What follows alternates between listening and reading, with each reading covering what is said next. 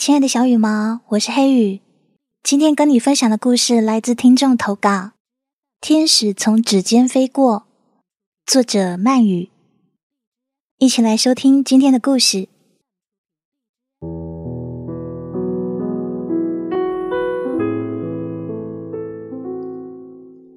或许只能有一个人教会自己成长，而教会的方式却是爱情。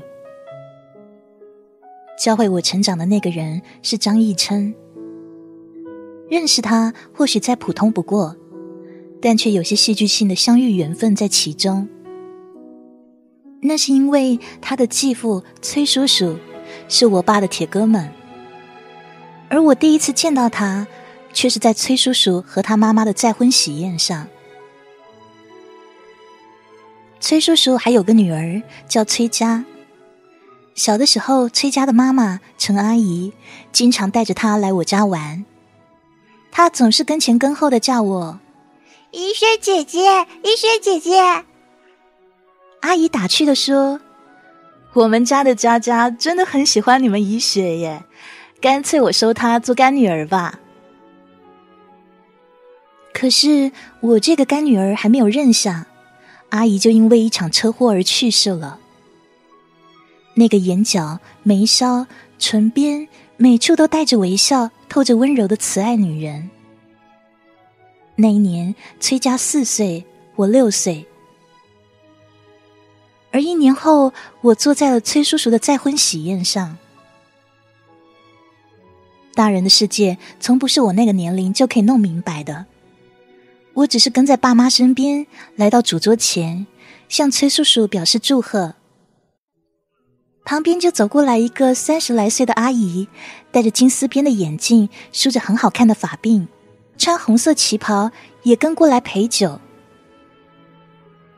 妈妈悄悄俯下身，凑到我的耳边，让我喊声“张阿姨”，我却深深的叫了一句。她笑着说：“好乖呀，你去跟我家的一琛一起玩吧。”然后她指向身后。一个端起大的饮料杯，毫不顾及周围场合，只顾在那咕噜咕噜拼命往下灌的男孩。喝完后，男孩又拿起筷子去夹离他很远的那盘龙虾。可能因为龙虾太大，夹到一半时就摔到鸡汤里去了。结果见了他那一套崭新的运动服，一身的油腥。张逸琛。阿姨有些不高兴，叫了他。他抬起头，先是一怔，随后他那漆黑如黑夜般的眼睛就眯成了一条缝，淘气的对我们眨了眨眼。我在妈妈身后望着不远处那个有开朗笑容却带着淘气神情的大男孩，真是永远都那么顽皮。哎，张阿姨不住的摇头叹气。可就是那么一个顽皮的男生进入我小小的心里，虽然不明白那是什么感觉，却感到钦佩。就算是什么都不知道的我，也清楚能在自己妈妈再婚喜宴上笑出来的人，到底需要多少的勇气。那是我们小时候唯一的一次见面。一个月后，崔叔叔升职，被调到了另一个城市。做市政府里的办公室主任，我从父母口中得知，张阿姨是大学的外语教授，被人介绍跟叔叔认识。她早在三年前离了婚，而那个男孩张义琛比我大一岁，归他抚养。我也看过崔叔叔寄来的那张全家福，那个时候我已经上了初一。相片里的崔叔叔穿着西服，稳重沉着；张阿姨依旧斯文高雅，而一旁站着一个抱着足球、眼睛明亮如繁星、穿着二十三号球衣，而前的发梢已经被汗给淋湿的男生——张逸琛。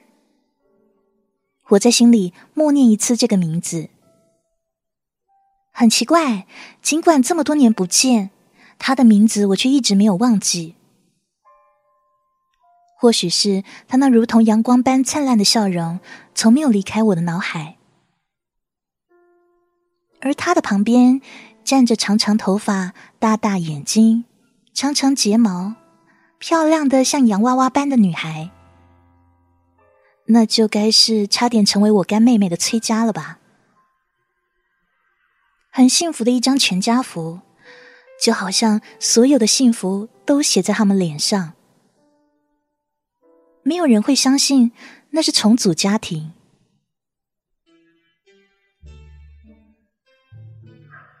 再次见到他是十一年之后，处于高三紧张边缘的我，背着沉甸甸的书包，沉默的走在回家的路上，心里还担心着明天的摸底考试结果。在走进家所在的那个小区时。我藏在厚厚镜框后的眼镜，模模糊糊的看见一个高大帅气的男生向我走过来。请问一下，三十二栋公寓要往哪走啊？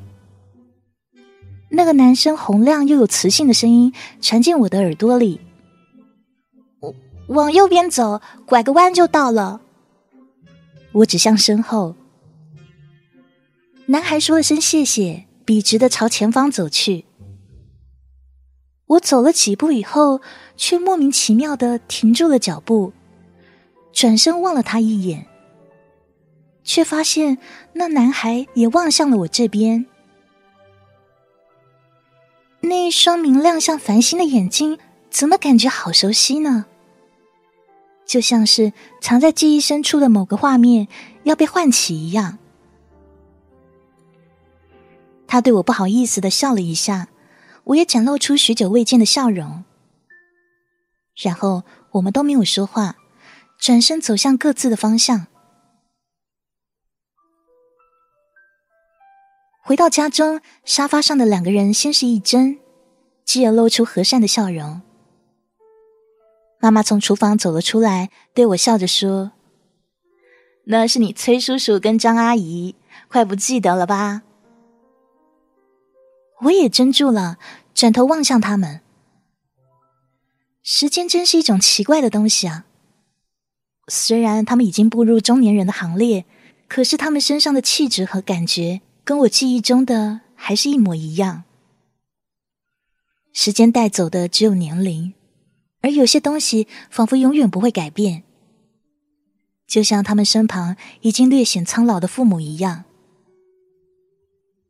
我们两家之间是有差距的，这一点好像也永远不会改变。我很恭敬的喊着：“崔叔叔、张阿姨，我们好多年没见了。你们家的怡雪还是跟以前一样那么乖巧啊？”阿姨打量我一番以后，夸赞道：“就在我准备进自己房间那一刻，门外的门铃响了。”我打开门，却发现是刚才问路的男孩。怎么是你？怎么是你啊？我们俩几乎同时喊道。还没有等他回答，张阿姨就在里头喊着：“张义琛，你跑到哪里去了？现在才来？”他往里头望了一眼以后，惊喜般的眼神看着我。原来你就是孙怡雪啊！他很大方的伸出手，我是张逸琛，老爸总是提起你们家，提起你。不过我们还是第一回见面吧。我有些拘谨的伸出手，在两只手轻轻相握的那一刻，我的心就好像注入一股电流般，扑通扑通的跳起来，红晕也随之飞上两颊。那可是我有生以来。第一回跟男生握手呢，我在心中默念着：“不是第一次见面，我很早就认识你了，只是你不知道我而已。”哎，佳佳呢？怎么没有同你一起啊？张阿姨又像审问似的问他。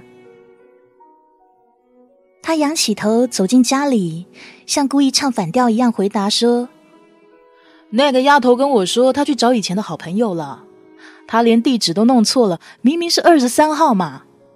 你们赶紧打电话给她，搞不好迷路了。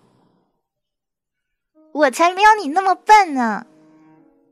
一阵爽朗的笑声走进了那个已经褪去幼稚、变得可爱无比的女孩。崔佳，对吧？你还记得我吗？我笑着问她。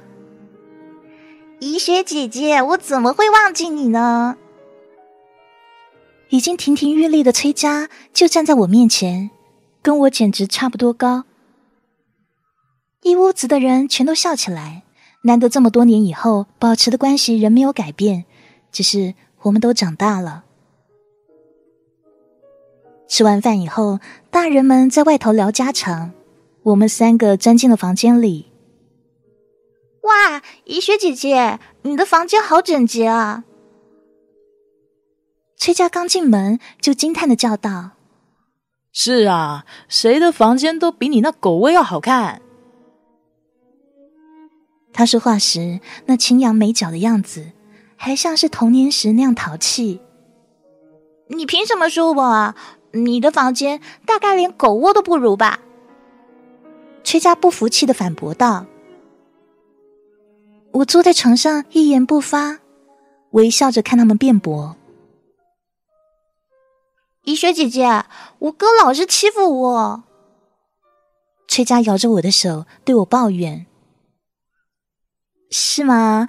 我倒是觉得你们好幸福，我很羡慕你啊，可以有个哥哥。有什么可以羡慕的？每天吵，烦死了。”说着，他对张逸琛撇了撇嘴。哦，那把你的哥哥分一半给我好不好？姐姐也想有个哥哥啊。我故意逗他说。这个时候，张逸琛转过脸来看我，脸上是一种不确定的表情，像是疑惑，又像是无所谓的样子。然后他说：“干嘛要羡慕有哥哥的人啊？我做你的哥哥。”从现在开始，要是有人欺负你，你都可以告诉我，我帮你摆平。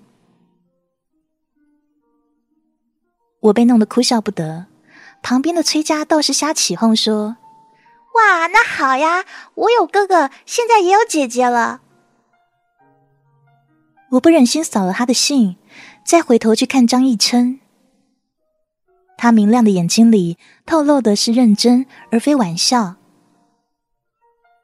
我想着，如果他是我哥哥的话，生活应该会有趣很多吧。眼前的他们说服了我，又被自己的心说服，我无可奈何点了头。就这样，他莫名其妙的成为了我的哥哥。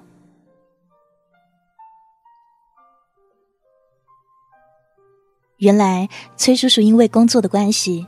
又被调来离我们这比较近的一座城市，所以我们才有机会再见面。我跟张逸琛交换了 QQ 号，因为他有手机，而我没有。临走前，他对我说：“那如果有什么不开心的事，马上打我手机，我呢驾着五彩祥云来救你。”旁边的崔佳瘪着嘴说：“对我都没有那么好过。”我笑着送走他们，偏过头对崔家说：“谁救谁还不一定呢。我们的哥哥啊，看起来太弱了。”崔家附和说：“就是，你看他瘦成那样。”张一琛蛮不高兴的背过脸去，望着他们一家离去的背影，我打从心底为他们高兴。都说童话抵不过现实。可现实也并非如此残酷嘛。接下来是残酷的高考，我整天在忙忙碌碌中度过，疲惫的让我忘记了一切，包括那个只见我一次就认我做妹妹的张逸琛，我的哥哥。怎么感觉都很奇怪的关系呢？我和他终于再次相见。在网上期末考之后，当我拿着沾满血泪才换回的满意成绩单回家，我终于决定为自己放一天假吧。我去了网吧，上了 QQ，刚打开，里头就有一个人要加我好友。下面的验证信息显着：“我是你哥哥，就算再忙，也不能这么快把我给忘了。”我一见，赶紧点下确定，才发现他的头像在闪动，原来他也在网上。他的网名叫一剑飘红，我想他大概是想做大侠，想疯了。我笑着赶紧打上道歉的话。不一会儿，他回了信息：“你怎么到现在才接受啊？”“对不起，我这半年根本没有碰网路了，现在连睡觉都成问题，哪还有心情再上网啊？要不是今天考试考完太累了，我也不会来这的。”“你该不会是高三吧？”“对啊，你难道不是吗？”“你比我小一岁哦。”可我跟你同一年上小学的。算了，反正我比你大，你还是要叫我哥哥。哎，对了，你想考哪？我看着他的回答，觉得好笑。做我的哥哥那么重要吗？不太确定，也许复旦吧。真的，我也想去那耶。可是复旦的分数很高。我其实很担心，没关系，我们一起努力呀。那咱俩来个约定，让我们在复旦见面。作为哥哥的我会给你大大的鼓励，别紧张，加油！我望着屏幕上打出的字迹，想象着电脑那一头他是无比的自信、悠闲自得的样子。我那么认真都觉得困难。他呢，像是成天泡在网上的人，到底哪来那么多的自信呢？事实证明了，张义琛的确是个天才，不仅一边电脑玩的精通，另一边还成为当年他们市的高考状元。而我跌跌撞撞、勉勉强强过了复旦的最低投档线，我们彼此遵守了那个约定，进了复旦。爸爸跟崔叔叔异常的高兴，寻思着在我跟他临走前，两家人一起再聚一聚。最后选定了我们市的天香阁，那是这最豪华的饭店了。外面金碧辉煌，里面服务态度一流。听说里面的菜系全是名厨的手艺，菜价真是高的吓人。那是我想也没有想过会进入的地方。而崔叔叔一家却像是常客一样，从定位、点菜、招待，完全是轻车熟路。当我面对着满桌满汉全席的时候，只能惊叹不已。那天晚上，所有人都很开心，爸爸跟叔叔喝了很多酒，又唱又跳的，就像他们年轻时一样。张阿姨跟妈妈也笑得合不拢嘴。两个人像是有聊不尽的话题。我望向对桌的张义琛，他还是像小时候一样，端起饮料一饮而尽，好像那爽直的性格从未改变过。想起他小时候那个滑稽的样子，我不自觉的笑起来。他一脸莫名的望着我，问：“你笑什么啊？我喝太快了吗？”“不是。”我回答道：“你大概都不记得了吧？其实我们第一次见面不是在我家，是在阿姨跟叔叔结婚的饭店里。我还记得那个时候，你也是这样，只顾自己吃喝，结果溅了一身油腥。”他若有所思，低下头。半晌后，他突然大叫道：“啊，原来是你啊！”难怪第一次见你就觉得很眼熟，你就是当时躲在阿姨背后那个小女孩嘛！我不得不钦佩她的记忆力，真的好的无话可说。哎，看来我们真的有缘，做你的哥哥看来是当对了。我白了他一眼，虽是点了头答应过，可是他一点哥哥的感觉也没有啊。我实在无法承认，所以还是一直唤他张义琛。他大概就是不服气这一点，所以老是强调他是我哥。好了，你们都把我这个妹妹给忽略掉了。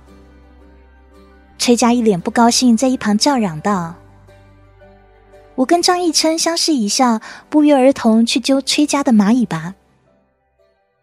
难道我们家的崔家在吃哥哥姐姐的醋啊？”全屋的人都哄堂大笑起来。崔家的脸上却爬满红晕，眼神淡漠的望向了张义琛。酒足饭饱后，两家人走出饭店。我本来走在最前头，却被突然折回的崔家脱离的更远。怎么啦，崔家？有什么事要告诉我吗？我很奇怪他今晚的举动。崔佳一本正经的说：“医学姐，你到了大学以后，要好好帮我盯着我哥，不要让其他的女生接近他。怎么啦？怕你哥被人抢走，冷落你了？”我说：“你该不会是有恋歌情节吧？”我打趣的问他。可是崔家的表情变得越来越严肃。不是，医学姐，我告诉你一个秘密。你绝对不可以告诉任何人，好不好？我点点头，寻思他所说的大秘密到底是什么呢？我喜欢我哥。他异常镇定的对我说：“什什么？”我简直不能接受这样的事实。他是你哥哎，可是事实上我们什么关系也没有啊。我只是单纯的喜欢他，又没有什么错。我现在还小，不能向他告白，所以医学姐，你要帮我守住我哥，不要让他被别的女生抢走。我现在就只可以相信你了，只有你在他身边。我也会努力，两年以后我就会考进复旦的。他圆圆的大眼睛里渗出泪光的晶莹，我无法体会他爱上张逸琛的心情。还有这份感情，他到底爱了多久？我只知道，我又被上天给捉弄了。我变成了妹妹的守护者，哥哥的监督人，而我的心某个角落告诉我，我晚了迟迟的一步。如果爱上那个人的话。